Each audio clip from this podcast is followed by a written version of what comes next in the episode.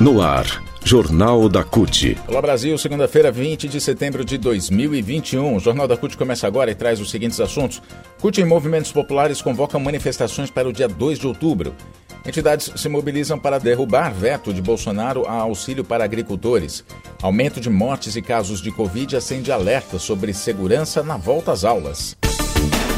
Rádio CUT, www.cut.org.br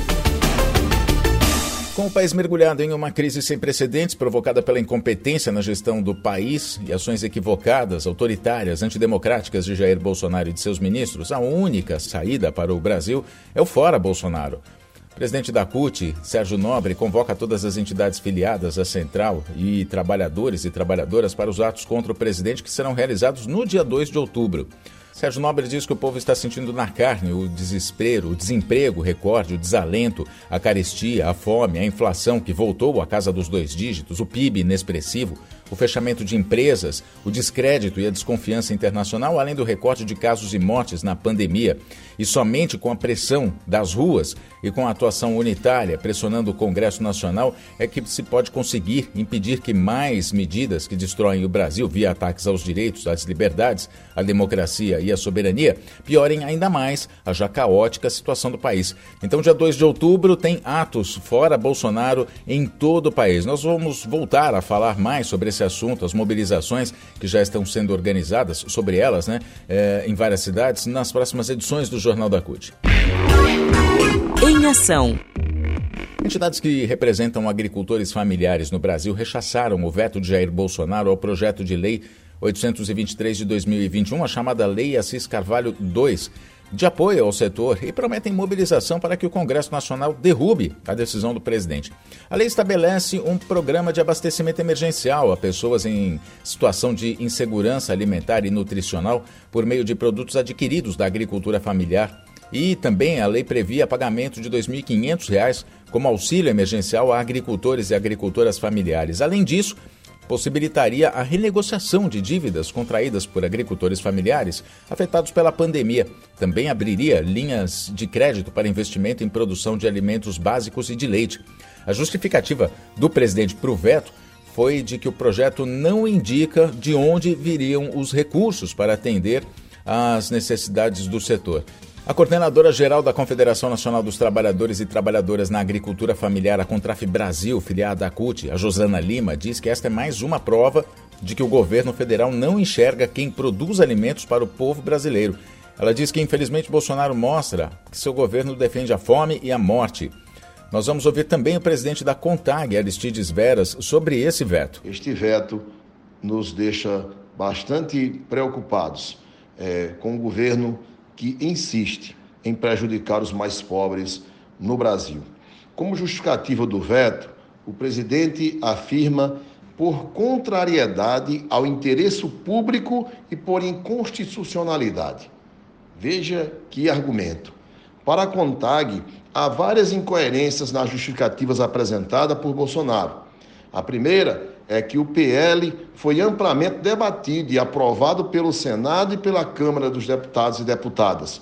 Inclusive, conta com o apoio da base governista nas duas casas, que votaram favoravelmente ao projeto. A outra é, justificativa não aceitável é que jamais será contrário ao interesse público e que ele não é inconstitucional se não teria, se não, não teria passado nas duas casas legislativas. Ele é muito importante para a categoria, porque traria para um, uma base, ou seja, agricultores e agricultores familiares que produzem mais de 70% dos alimentos que vão à mesa do povo brasileiro. E é fundamental, e seria fundamental esse projeto, para combater a inflação, a fome e a miséria no país. Mas mesmo assim, diante dessa situação é, e do veto do presidente, nós da Contag vamos continuar firmes e fortes em defesa do, dos povos do campo, da floresta e das águas. E com todo esse debate, junto com os outros, com, junto com os outros movimentos sociais, articulando novamente o Congresso Nacional para que a gente possa seguir firme, resistente na mobilização para derrubar o veto no Congresso Nacional. Mobilização. Mobilização. Três dias de pressão dos servidores e servidoras municipais, estaduais e federais, representantes da CUT e demais centrais sindicais em Brasília funcionaram e a votação do relatório da PEC 32 da reforma administrativa na Comissão Especial da Câmara dos Deputados, prevista para a última quinta-feira, foi adiada para a próxima semana. A categoria e representantes das centrais sindicais já preparam novas ações para esta semana em todo o país, especialmente em Brasília. Parlamentares contrários à PEC 32 reforçaram que a mobilização nas ruas e nas redes do conjunto dos servidores e de sindicalistas, como o presidente da CUT Nacional, Sérgio Nobre, foi determinante. Essa mobilização foi determinante para o adiamento da votação do projeto da dupla Jair Bolsonaro e Paulo Guedes, ministro da Economia. Então, esta semana, mais mobilização contra a PEC 32 da reforma administrativa. Notícias. Nas salas de aula, por determinação de governos estaduais e municipais, professores e alunos estão em ritmo quase normal de atividades em plena pandemia, mesmo com os casos de infecção e mortes por Covid-19 aumentando no ambiente escolar, em especial nos estados de São Paulo, Minas Gerais e no Distrito Federal, onde a morte de um professor desencadeou medo e uma forte ação sindical. Em Minas Gerais, levantamentos realizados pelo Sindicato Único dos Trabalhadores em Educação, o Sindiut-MG, com base em números oficiais, mostram que ainda no primeiro semestre, com parte das atividades voltando, os casos estavam aparecendo. Na capital Belo Horizonte, onde foram relatados em agosto 130 casos de alunos ou profissionais, uma escola pública e duas escolas particulares suspenderam aulas por causa dos surtos da Covid-19 desde que as atividades foram retomadas em abril deste ano. A coordenadora geral do sindicato, Denise Romano, afirma que o governo de Minas Gerais promoveu a reabertura das escolas sem se preocupar com a universalização da vacinação dos trabalhadores na educação. O governo de Minas não se preocupou com a universalização da vacinação dos trabalhadores em educação no estado, no estado e, e convocou a reabertura.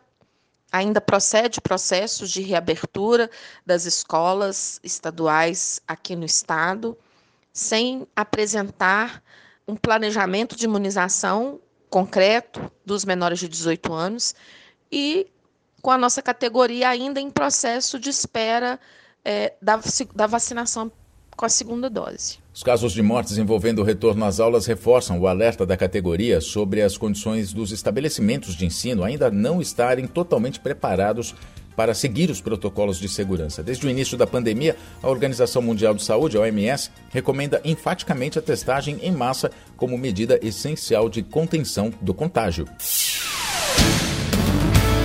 Política.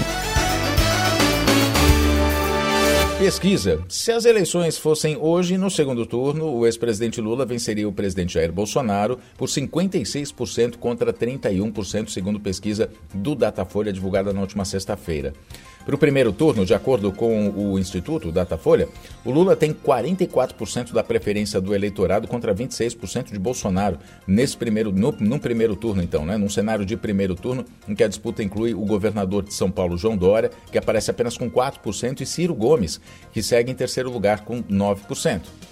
Nas simulações de segundo turno, com outros candidatos, Lula venceria o governador de São Paulo, João Dória, por 55% a 23% e Ciro Gomes por 51% a 29%. A pesquisa do Datafolha foi realizada nos dias 13, 14 e 15 de setembro. Foram entrevistados 3.667 eleitores de forma presencial em 190 cidades. A margem de erro é de dois pontos para mais ou para menos. Jornal da CUT fica por aqui. Muito obrigado pela sua companhia. Nós nos falamos na próxima edição. Não esqueça, cut.org.br para mais notícias. CUT Brasil nas redes sociais. Acesse.